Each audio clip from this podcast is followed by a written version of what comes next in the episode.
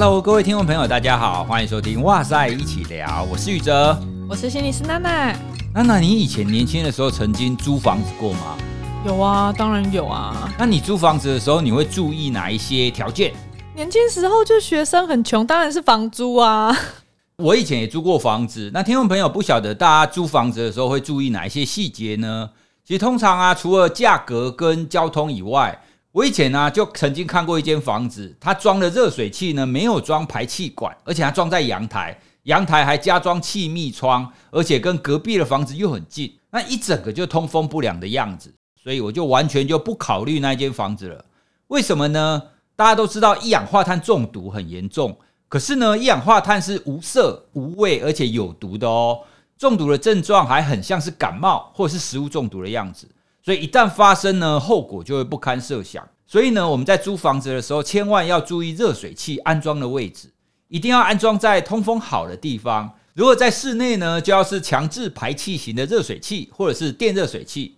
如果你是租屋族的话，一定要确认热水器安装的情况哦。如果有疑虑的话，一定要提醒房东改善。而且啊，你提醒的画面也都要留存哦。以前呢、啊，就有曾经有租屋者一氧化碳中毒。那因为有相关的证据，所以房东要负过失伤害，甚至是过失致死的责任。所以无论你是自有住宅、租屋或者是房东，听完这一集，请记得要检视一下家里的热水器哦，而且要请合格的技术人员安装，千万不要心存侥幸。居住安全要重视。相关资讯我会放在节目的资讯栏中，那请大家可以点阅参考哦。所以娜娜，你现在知道热水器很重要了吧？知道。请问安装热水器有什么要点？要通风。然后呢？要找专业合格的人来。然后呢？要。对了，其实就是刚刚那两点。听完你就要立刻 rehearsal 一下，你才会知道说，哎，重点是什么？那今天呢，要跟大家来聊聊独处这件事情。为什么会谈这个主题呢？因为娜娜前几天啊，到 TED 中山去谈这样子的一个议题。那这个议题呢，其实，在心理学当中以及我们社会上，其实有蛮多研究的。我也觉得这个主题蛮有意思。然后我觉得说啊，他在 TED 里面只讲了十几分钟，实在太少了 哦。所以啊，我们就收集了一些资料哦，来好好的聊这样子的一个议题。哎，你曾经觉得孤单、寂寞、冷过吗？啊，好自我揭露。不过当然是有啦。哦，大概是什么时候啊？好像年轻的时候吗是大学那个时候吧。那持续多久啊？持续多久？它就是偶发性的啊。有时候某些 moment 你就会觉得啊，怎么有点冷？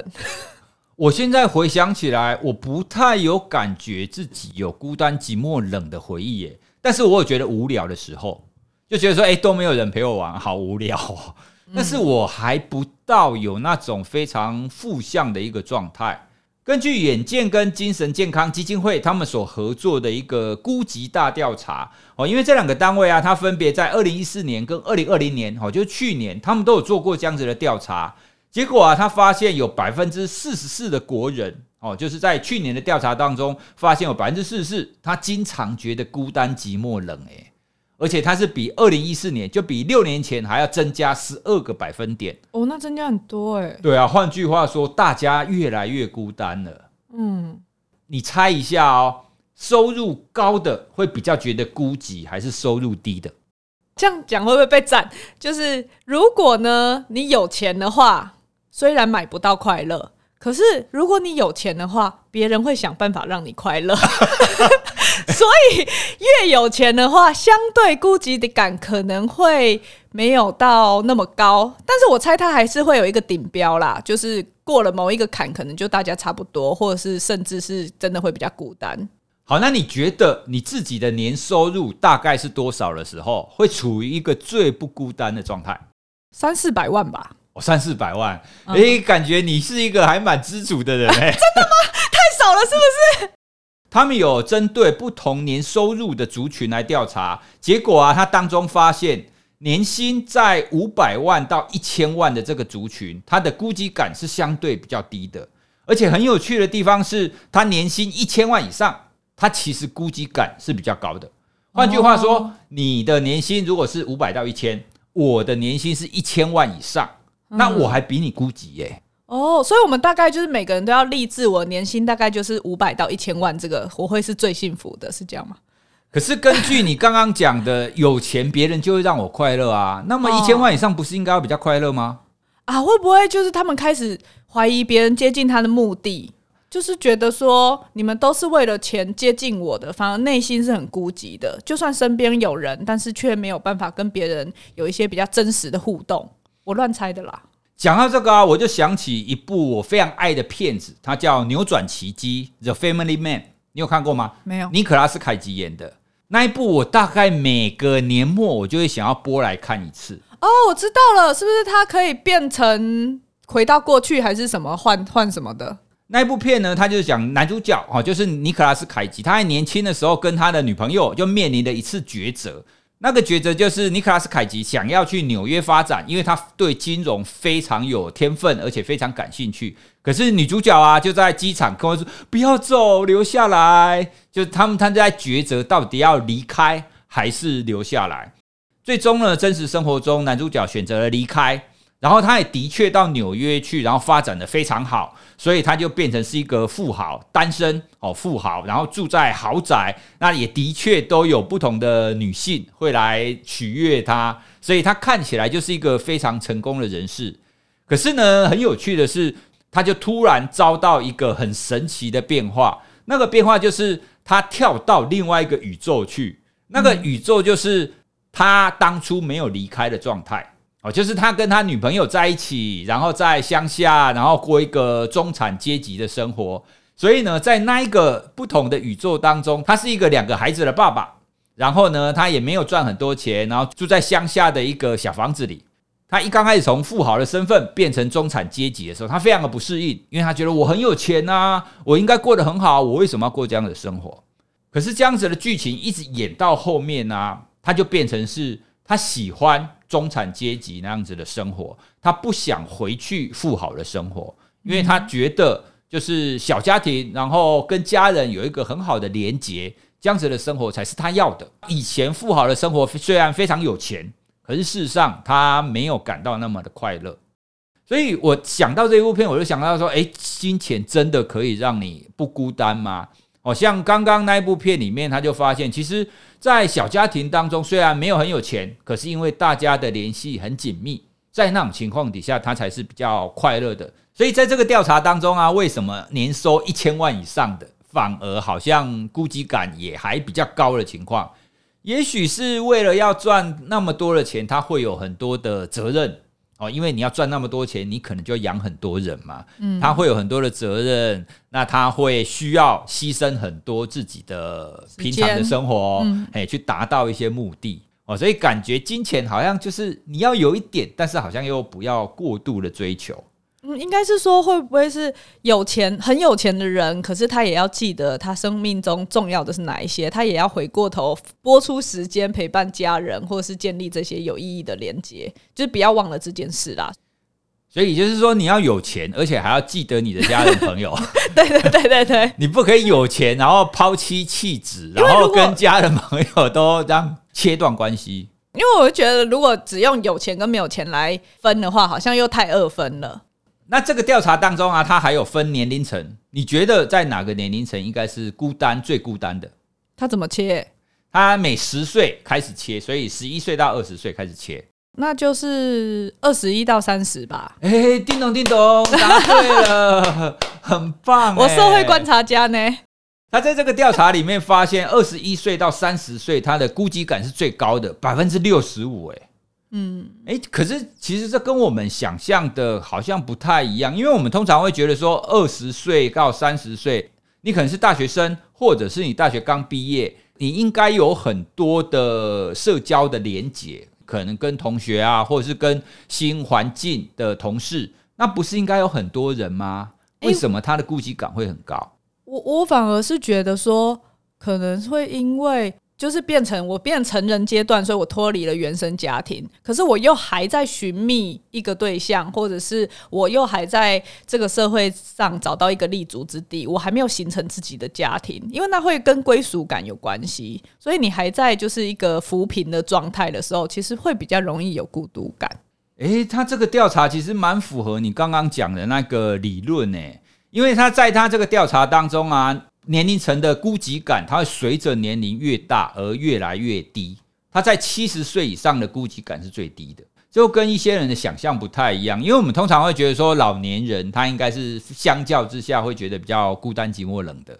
看起来我们整体孤单的情况好像是增加的。可是啊，换另外一个角角度想，我们现在的科技越来越发达，我们现在网络非常的发达。当初我们透过网络连接的时候，都会说现在网络让我们到达一个天涯若比邻的一个情况。哎、欸，天涯若比邻这个词是不是很老派啊？对，很显老哎。现在年轻人谁在跟你讲这句话？但是网络真的有这种效果啊！我们都会说，你只要有以使用网络，你就可以跟地球上任何一个人，然后即时通讯嘛，联系，对不对？所以理论上有了网络之后，我们应该可以很快的跟彼此联系。孤单的感觉应该会下降才对啊，那为什么我们现在大家的孤单的感受是不减反升呢？我觉得有一个部分可能会跟你有时候看到别人贴文啊或现实动态啊，会是有一点刻意营造的，或者是单方面显露他美很美好的状态的。有时候，就算你想给他互动，有时候也很表浅，比如说给个赞、按个爱心、拍拍，对，然后就是没有那么多实际的真实连接，然后这个反而会让你觉得说，哎，是不是只有我自己过得很不好？你也没有办法把你的想法、心情，就是真的传递出来说出来，反而就会更显得孤单。因为确实，因为这个，反正我 FaceTime 也看得到你，然后我用讯息的就可以联络你了，所以我们就越来越少。跟真实的人做面对面的互动，就像我们已经因为疫情而习惯线上课程了。以后现在如果有演讲要我去当地，我就想说，哎，干干脆我们就线上课好了，好不好？对，其实你会自然因为那个便利性而减少真实的互动，但其实它效果还是不一样的。哎，你讲到这个啊，我就想起，因为疫情的关系，所以大家都要隔离嘛。通常我们都会说啊，因为要隔离，然后要居家防疫，所以没办法。那如果你要跟人家联系的话，你尽量透过网络。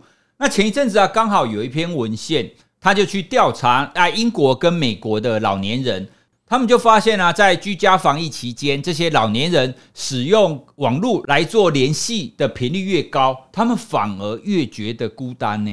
因为我们通常都会建议这些长辈说啊，你不能去跟公园跟人家跳土风舞啊，你不能跟人家联系啊，你就用网络就好了。你用网络可以跟人家聊天嘛，对不对？所以我们通常都会这样跟长辈建议。可是那一个研究的结果刚好发现，你越叫他这样子，他越感到孤单呢。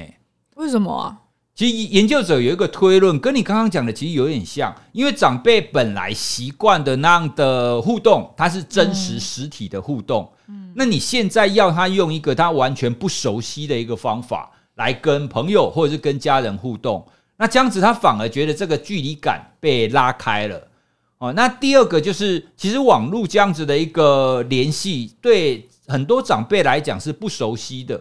要他来使用这样子的方式互动，他会有压力。他不像本来就是，哎，我就去公园，然后跳跳土风舞，边跳土风舞，然后边聊天，这样就很简单嘛。可是你特地开个 FaceTime，或者是特地开个视讯，然后可能突然之间就尴尬起来了，就不知道要聊什么。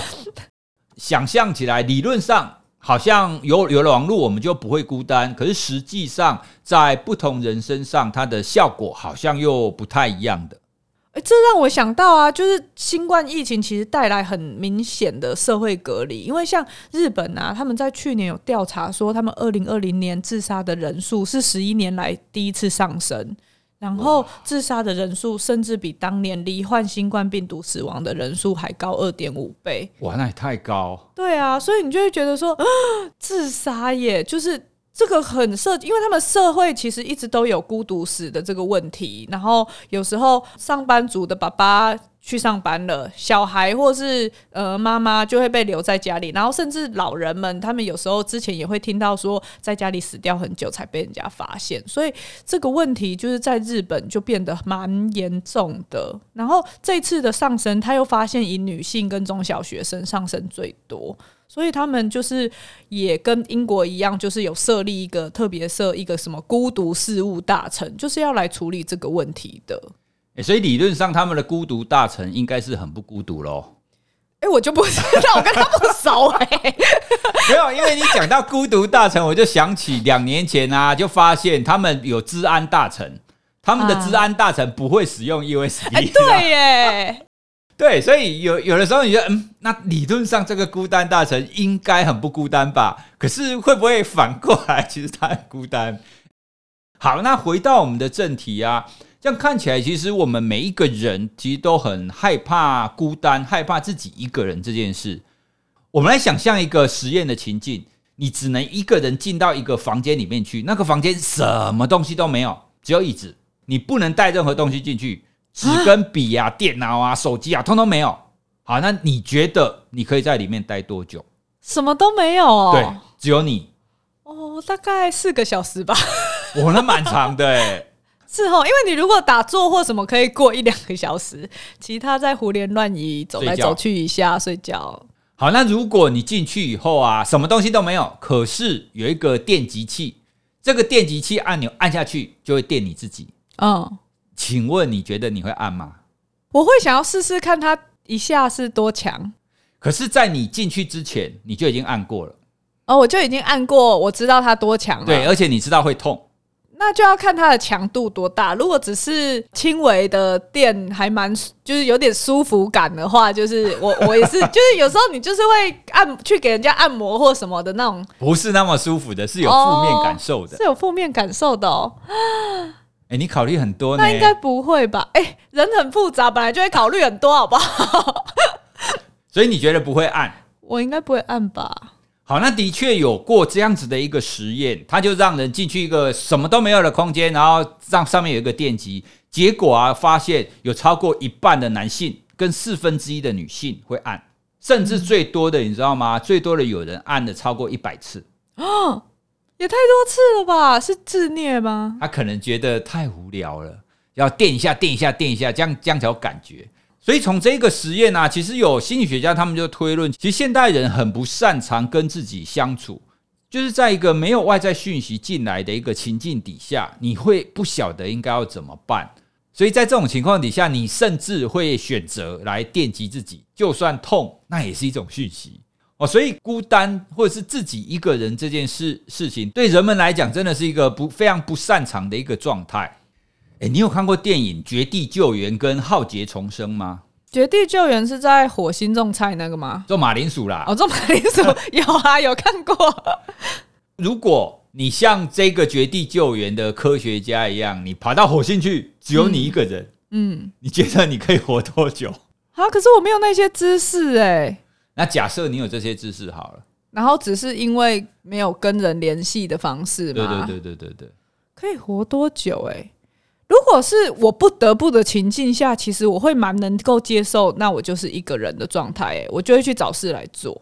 不是那个状态，是在台湾。你说叫我一个人，就是不跟人家联络，住多久？我可能你撑不了太久。诶，当初看到《绝地救援》这部电影的时候啊，我感到非常惊讶，因为他自己一个人在火星上过了三年吧？哦，这么久吗？对啊，因为因为他的数字的显示好像是八百多个火星日啊，所以理论上他应该是两年多才对，只有一只只有自己一个人呢。浩劫重生啊，就是汤姆汉克，然后他他被漂流到一个荒岛嘛，然后自己在那边生存。嗯所以这两部电影其实都很像，只是一个是在外太空，一个是在荒岛，然后他们都要自自己自己生生存。所以我看看这种电影，我都觉得说哇，万一有一天我飘到荒岛，我自己生活，我真的有办法活下去吗？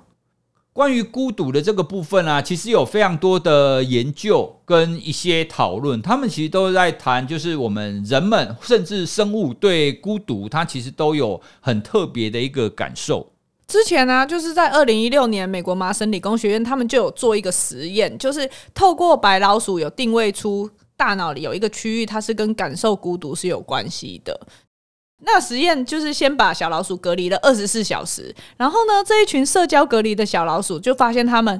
在大脑的某一个部分啊，他们的那个神经元的反应变强了，所以呢，他们就觉得说，哦，这些老鼠那个部分应该就是他们感觉到了所谓的孤独感。然后呢，他们有发现说，诶，没有被隔离过的另外一群老鼠，就是原本就群居的那一些，他们这个部位就不会特别活跃。可是呢，他们接下来试着把这些被孤立的老鼠放回团体当中，你就会以为说，哎、欸，他们现在有其他老鼠陪了，应该那个区域的神经活跃性就会慢慢降下来吧？结果没想到，他们这些体验过孤独感的老鼠，它的神经细胞的活活动反而会更加的频繁，他们会变得更乐于交际，更想要跟其他老鼠互动。所以就是大脑会有一个区域。来侦测说你是不是感到孤独，而且如果侦测到，它会促使你，会促使这个生物体就赶快去跟人家社交。嗯，所以他们就会觉得这个区域跟感受孤独有关，而且它可能会对于所谓的社交的复原力，或者是说社交的动机，嗯，就是促进你社会关系的这个启动的这个部分，好像扮演蛮重要的角色的。关于孤单的感受跟睡眠其实也有关系的哦。在很多研究里面，其实都发现，你孤单感受越强，你睡眠的情况就会越差，而且反过来也成立哦。你有没有曾经晚上睡不着过？之前刚生完小孩的时候，然后那个时候可能你要哄小孩睡觉，他还不睡，然后就在那边哭啊，或者是喝奶啊，反正就是很多毛啦。然后你在弄他睡的时候，可是。众人皆睡，我独醒，只剩我要一个人哄着那个孩子的时候，你就会感觉很孤单呢，因为你会觉得没有人能帮我。那你先生还在旁边睡觉，然后都不帮忙，所以非常的孤单，对不对？没有啦，先生在陪老大啊。哦，好啦，所以先生是情有。你现在是在洗白自己吗？其实有很多失眠者，他们的感受都会类似这个样子。就算不是因为要照顾小孩，你如果哪一天失眠了，睡不着，在床上翻来翻去，其实那个时候的孤单的感受也会明显的提高哦。所以刚刚我们谈的就是研究上，他就是发发现，你孤单感受越高，你的睡眠就会越差。然后当你睡不好的时候呢，你也会感到孤单，那就一个恶性循环呢。所以孤单这样子的一个议题啊，对于我们群居性生物的人类来讲，它就变得非常的重要啊，重要到你的大脑当中真的有一个区域，希望你可以跟更多的人去做互动。可是话要说回来啊，那如果我们往另外一端走，一直跟很多人互动，不断的互动，那这样真的就是好的吗？我觉得这就是跟每个人的个性多少还是会有一点关系。有些人比较外向，有些人比较内向，所以他们感觉的程度会不太一样。可是，一直跟别人社交或互动真的是蛮累的。我们都会需要一些独处的时间。就像像是我觉得小孩好可爱啊，可是等他们睡了以后，我也是会舍不得睡。我就是想要做一些自己喜欢的事，享受一些独处的时光。所以晚上没有睡觉追剧就是这个样子。对，妈妈们共同的心声。所以我觉得很重要的事情是，一个人的时候，他未必会是刚刚讲到的孤寂，有时候会可以是独处。那独处的话，其实它就是一种比较高品质的孤独。对啊，像之前我我就曾经听过我朋友说，他几乎夜夜笙歌，好，就也也没有那么夸张啊。然后他他就是每天晚上，他可能都会有一些交际应酬，或者是跟不同的朋友见面。那这样子看起来，他跟很多人保持联系跟互动啊，可是他仍然会感觉到孤单哦，因为他觉得，诶，我一直都在做这些事情，可是我真正自己的我在哪边？诶，那我为什么要做这些事情？我的生活到底是怎么回事？哦，所以反过来说，如果我们在生活当中充斥着非常多的联系，你跟非常多人互动，这样看起来也不见得就不孤单呢。就像你刚刚讲的吧，如果你一直在跟别人互动的过程中，你就会觉得说，是不是很多时刻的你都在迎合别人的期待，都在在乎别人的看法？那你就没有时间静下来考虑一下自己内心真正的需求。所以有时候我们还是会需要静静的一段时间，然后是只在乎自己喜不喜欢什么，快不快乐，然后去品味你是怎么思考的。可是这些如果是一直有外界的这些我们说要求好了，或者是你必须要对外界刺激做回应的状态的时候，其实你是很难。因为你大脑的容量有限，注意力有限，你就没有办法关注到自己的部分了。诶，讲到这边，我突然想想起来了，我以前曾经感觉到孤单的记忆。哦，是什么？我以前在大学时代，我第一次去参加舞会的时候，因为我 你站在墙壁边吗？对，你是壁花男孩吗？因为我不会跳舞。那我看到他跳得很开心，然后我的肢体又很不协调，所以我就不知道要干嘛，我就站在那边，然后我就突然有一种感觉啊，在这边所有人都这么快乐，那我好像应该要跟他们很快乐，可是实际上我不会跳舞，我没有办法参与他们。所以刚刚我们讲到跟很多人相处的时候，看起来好像是很快乐，可是你的内心反而有可能是觉得孤单的，可能是因为我觉得我不属于那种情境吧。嗯，归属感其实蛮重要的，就像在聚会中，如果没有人可以跟你聊天，大家都聊得很开心的时候，你就会开始越说越小，越说越小，最后就会说到角落去。对啊，所以从这个角度来看，也不见得是你一直跟人相处，或者是你跟很多人都不断的在聚会，这样子你就不会孤单哦。所以感觉起来就是所谓的孤单与否，你似乎是要找到一个平衡点哦。特别是啊，诶，其实你知道吗？我在现在的生活当中，我还蛮喜欢自己独处的。诶，我觉得只要是成为父母的人都还蛮喜欢自己独处的。对啊，所以其实不管是再亲密、再紧密的人，我们仍然需要有一点时间来独处哦。那这样子，你才可以找到你真正你自己想要的东西是什么，回归到原点去想想看哦，现在的生活到底是不是你要的？那你感兴趣的是什么？才不会一天到晚都被朋友啦、被家人或者被孩子追着跑。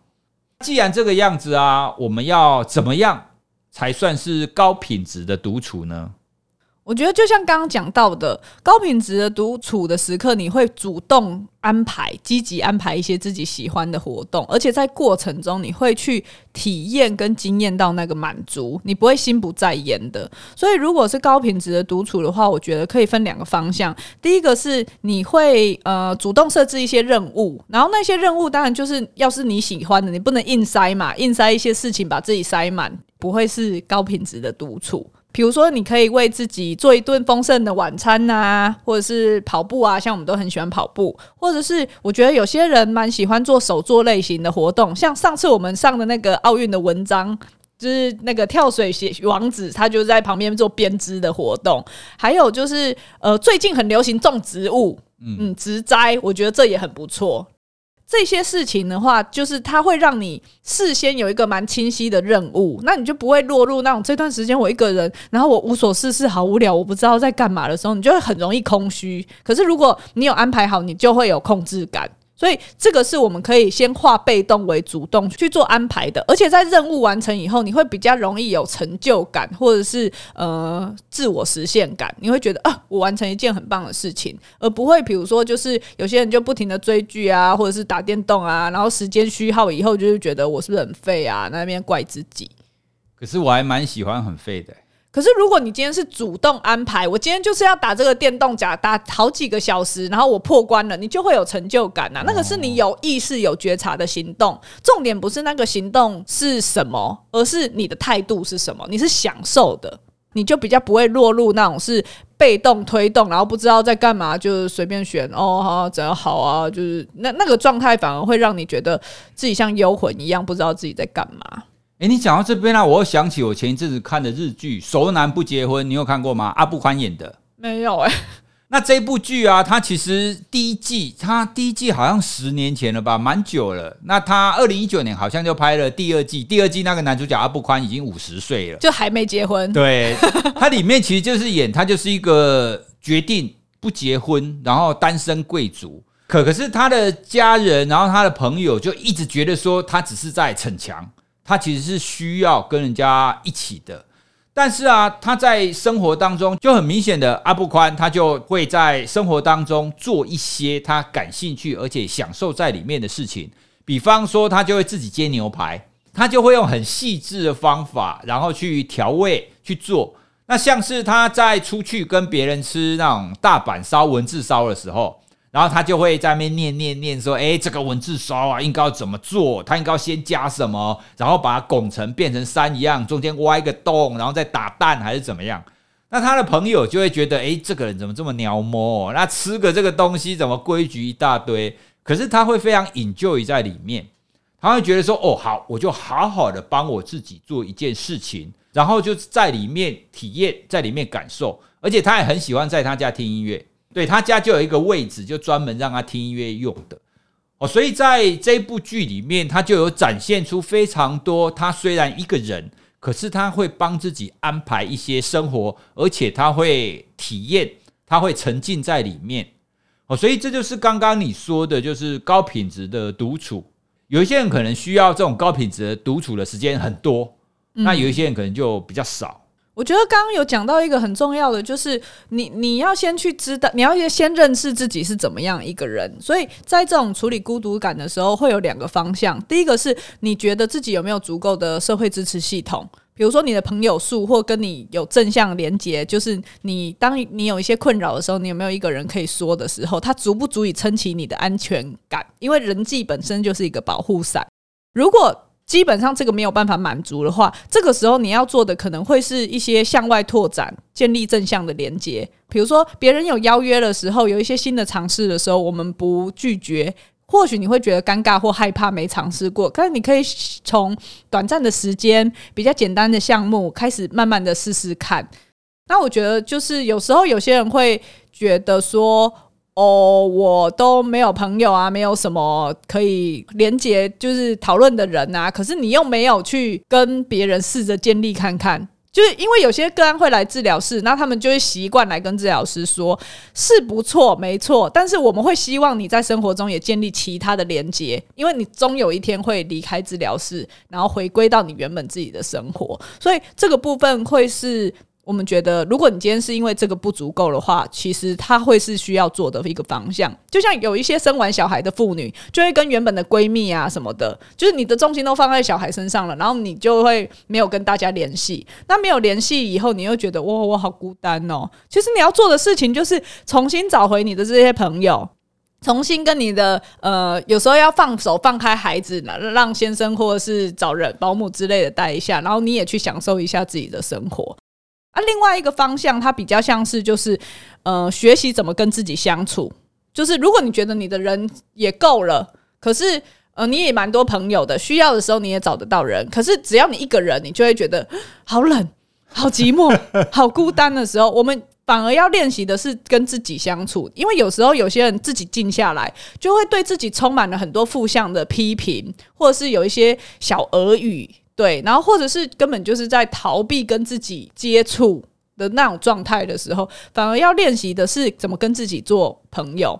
有一些人你会觉得，应该是说你会知道，如果你今天一直外求的话，其实你会没有，你求不得啊，你会很累。可是如果你今天跟自己做朋友，你的安全感是来自于自己的话，你就是什么都不会怕啊。嗯嗯，所以现在如果让你放风一天，你会想要去干什么？哦我会想要去咖啡厅干嘛？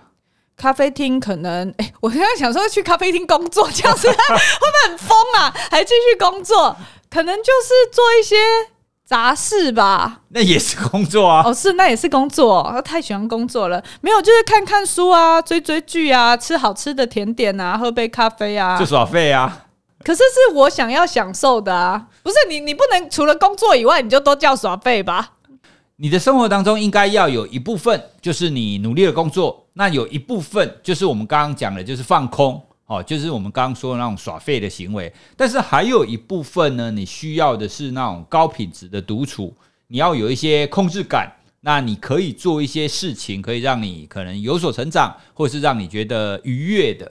我觉得在生活当中这几个大概都要啦，诶，你也不能说呃，通通工作然后不耍废。其实我觉得耍废蛮重要的，嗯，因为我觉得它就是一个，它或许没有像刚刚讲到的设置一个活动任务那么具体明确，可是它很重要的，它是一个好的独处的体验，对，所以在那个过程中，你就会是比较不是功利角度的，想说我会从这个。活动中获得什么好处？不会，因为你会在这个过程中去梳理你的情绪，去跟你自己的身体做一些连接。就是你知道，我现在哦，我现在身体觉得很舒服。光是你吸猫或是摸狗，就是这些活动，它你说它真的有。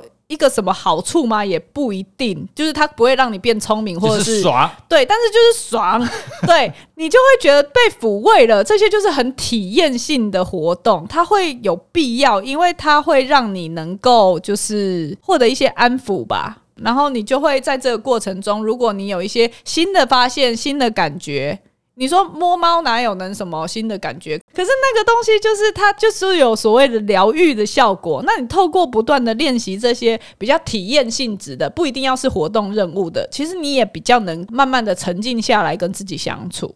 对，所以总结起来，我们所说的高品质的独处的重点仍然是沉浸、嗯，体验，而不是就是你现在在吸猫，但是你想着狗。哎，应该不会有这种人吧？什么意思啊？就就比喻你现在正在做 A，可是你想着 B 啦，这样就没有沉浸在里面了嘛？嗯，应该是说有些人呢，他们会在做，比如说我正在打坐，可是我正我一直在想，我这个打坐完，我会不会觉得轻松？我会不会觉得放松？这个过程中，你其实一直把注意力放在未来去。想你现在做的事情有没有符合你的期待？其实这样子就功利化了。其实你并没有真正的把注意力放在那个当下，体验你发生了什么事情。有时候这种很细微的，大家没有去觉察到的话，就会丧失了你做那个活动的时候的愉悦感的愉悦感。对，因为你没有贴近，对，所以你的幸福感不会跑出来。你只是啪啪啪啪把很多事情塞满，把很多事情做完而已，所以你不会真的感觉到幸福。好，那我们今天呢，就跟大家聊一下关于独处这件事。一方面，其实现在有一些人呢，他很容易感到孤单；可是另外一方面呢，也有一些人，他因为太忙碌了，根本就没有自己独处的时间。